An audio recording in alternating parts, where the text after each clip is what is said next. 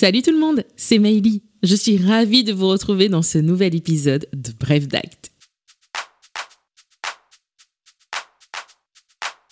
Si les associés font partie des éléments essentiels de la société car sans leurs apports, elle ne peut pas être constituée, ils ne peuvent pas tous la diriger pour autant. Imaginez, en présence de plusieurs associés, 5, 10, un vrai cafarnaum. Il faut donc désigner un délégué de classe. C'est le dirigeant. Le dirigeant est en quelque sorte la tête d'affiche de la société. C'est lui qui l'anime. Il s'occupe de la gestion, de la réalisation des actes courants. Il s'occupe de l'activité de la société. En cette qualité, il représente la société et en est responsable. Bref, il dirige.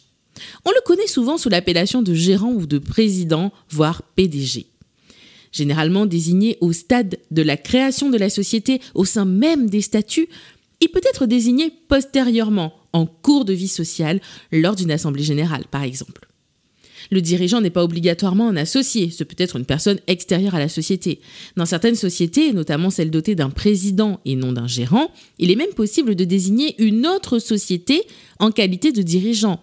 En effet, le gérant est obligatoirement une personne physique. Une SARL, par exemple, société à responsabilité limitée, ne pourra pas avoir pour gérant une autre société, contrairement à une société anonyme. Si ces pouvoirs sont bien souvent encadrés par la loi, ils peuvent être définis et limités par les statuts. Ainsi est-il possible, par exemple, d'interdire au gérant de contracter tout emprunt au nom de la société, ou inversement, de lui donner des pouvoirs illimités pour engager la société. Mais attention, le tout dans le respect de l'objet social de la société, mais aussi de l'intérêt de la société. En effet, les pouvoirs du dirigeant sont limités par l'objet social de la société et ce dernier est tenu d'agir dans l'intérêt de la société sous peine d'engager sa responsabilité. Responsabilité qui peut être civile, mais aussi pénale, par exemple en cas d'abus de biens sociaux. Les dirigeants sont généralement rémunérés, mais il n'est pas impossible de diriger sans contrepartie financière. C'est souvent le cas dans les petites sociétés, les sociétés familiales par exemple. Cette rémunération, souvent forfaitaire, peut être fixe ou variable, dépendre du chiffre d'affaires de la société ou du résultat.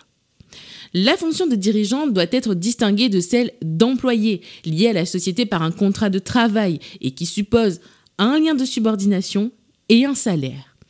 Si le cumul des deux fonctions n'est pas toujours impossible, il peut s'avérer fort dangereux et en pratique difficile à mettre en place en raison de l'absence de lien de subordination. Il est en effet compliqué d'être à la fois patron et employé. Le dirigeant n'est pas non plus un électron libre, il a des devoirs, des obligations. Il doit informer les associés et autres organes de la société de sa gestion et est soumis à un devoir de loyauté, tant envers les associés que la société. Il a aussi un devoir de diligence, qui lui impose par exemple de convoquer les assemblées générales dans les délais imposés, de répondre aux questions des associés, ou encore de réaliser ses missions tout simplement. Très souvent, les mandats de dirigeants sont à durée indéterminée. Mais il est possible de prévoir une durée. Si les mandats de certains dirigeants sont irrévocables, et cette hypothèse est extrêmement rare, par principe le dirigeant est révocable ad nutum. Faisons un peu de latin, c'est-à-dire sur un signe de tête. D'un petit signe de tête, on lui monte la porte. Et ce, sans préavis, sans indemnité.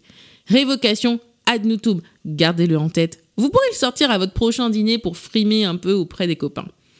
Mais les dirigeants peuvent être révoqués aussi sur juste motif. Et ils ont droit à des dommages et intérêts lorsque leur révocation est abusive. Faites attention. Mais alors, on dit gérant ou président va dépendre en réalité du type de société. Le président représente les sociétés dites par action, les sociétés de capitaux telles que les SAS, sociétés par action simplifiées ou encore les SA, sociétés anonymes, alors que le gérant représente les sociétés dont la responsabilité est limitée, telles que les SARL, sociétés à responsabilité limitée, c'est le cas de le dire, ou encore les SNC, sociétés en nom collectif. On retrouve également le gérant dans les sociétés de personnes, tout simplement, telles que les sociétés civiles. Comme je vous le disais, le gérant est obligatoirement une personne physique, c'est-à-dire un particulier comme vous et moi, alors que le président peut être tant une personne physique, un particulier, qu'une personne morale et donc une autre société. Et si on peut avoir plusieurs gérants, on parle d'ailleurs de co-gérance, une société ne peut avoir qu'un seul président, mais plusieurs directeurs généraux. Bon, On dirait bien que les sociétés commencent à avoir de moins en moins de secrets pour vous. Mais attention, ce n'est pas fini. Les sociétés, c'est un monde très vaste. Et elles ont encore beaucoup de secrets pour vous. Mais ça, ce sont des mystères que nous éluciderons dans de prochains podcasts, Wilson. En attendant, moi je vous dis à bientôt